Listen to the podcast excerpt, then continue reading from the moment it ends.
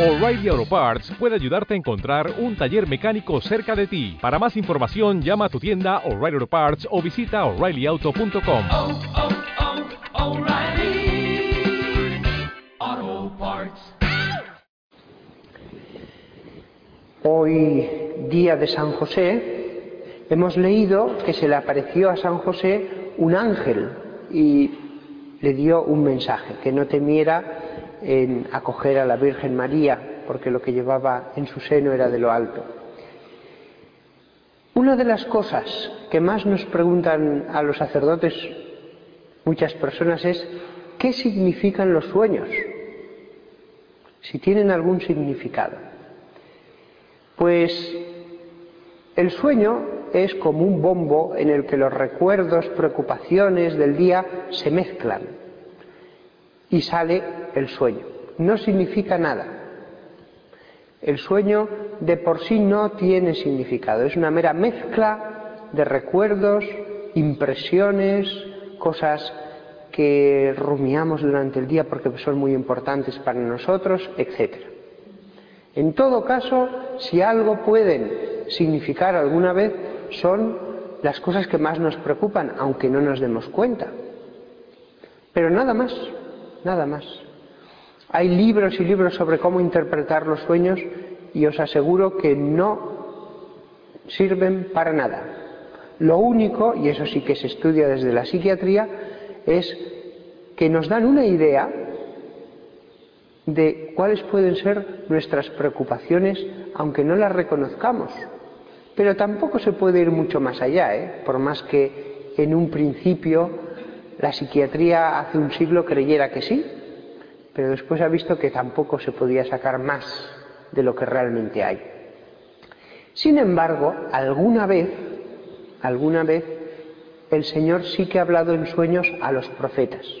Eso lo vemos en la Biblia. Y no solamente lo vemos en la Biblia, sino que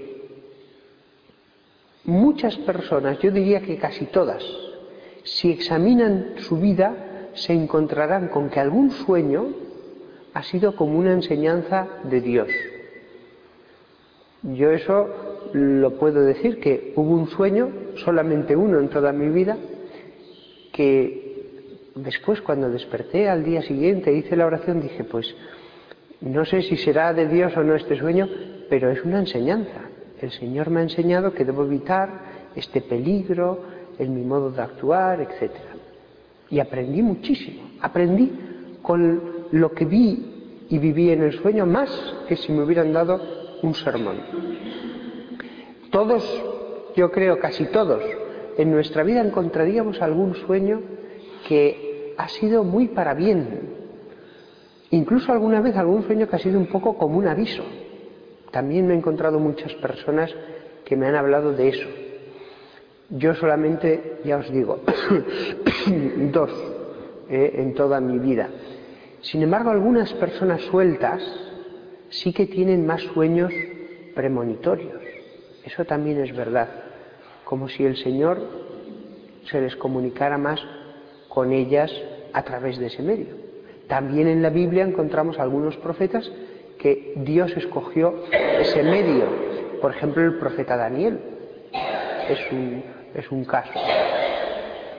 Una cuestión que también podemos preguntarnos es ¿y por qué Dios se comunicó con esos profetas a través de los sueños?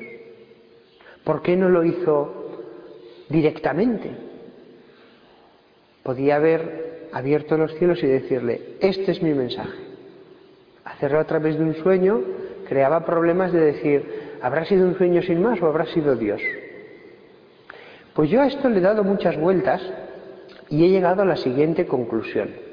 Sobre todo en el caso de las personas normales en que el Señor nos quiera decir algo alguna vez en la vida, a través de los sueños.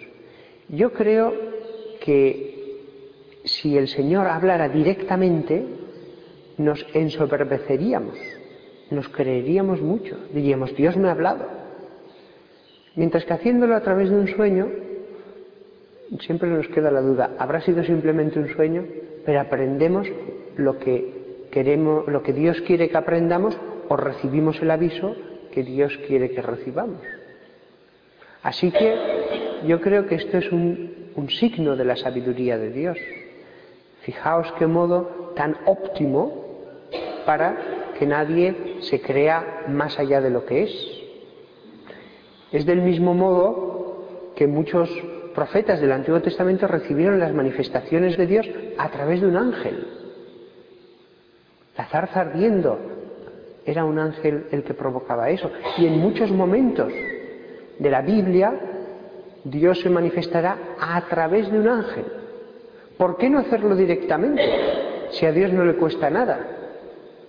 Pues también pienso que es un modo, ese modo de usar intermediarios, medios, de que la persona reconozca más claramente la altura tan inmensa de Dios y diga, es verdad, Dios es Dios, yo soy su siervo, Él habla a través de intermediarios.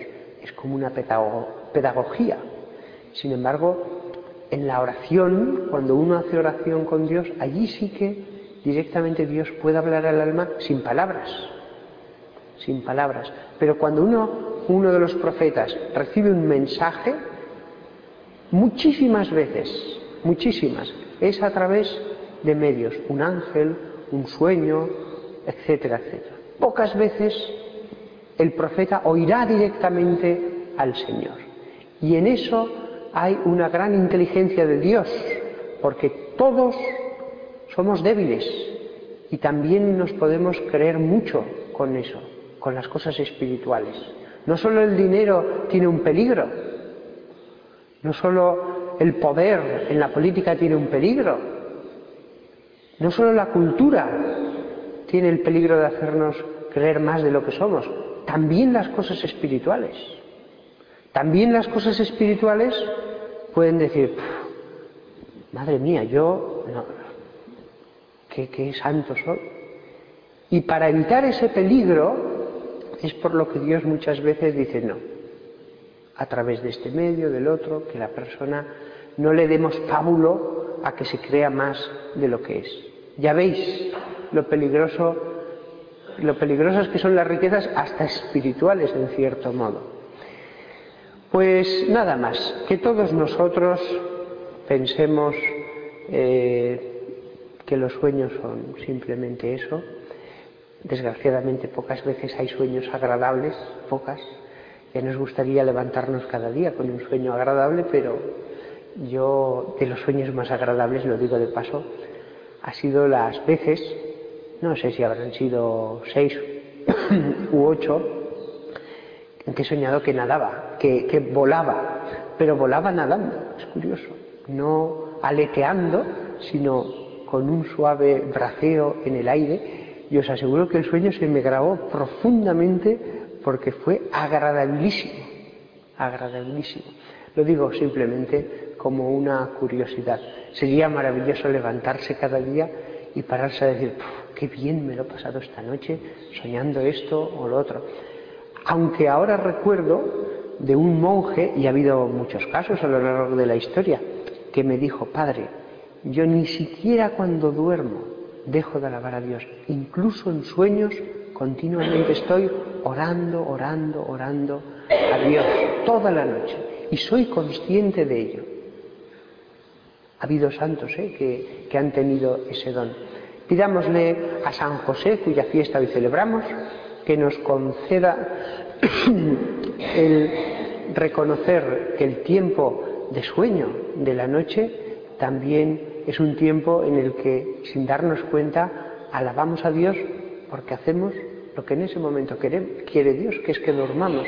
Y hasta sin querer, pues estamos dentro del orden de Dios. Que San José nos acompañe siempre en todos los momentos.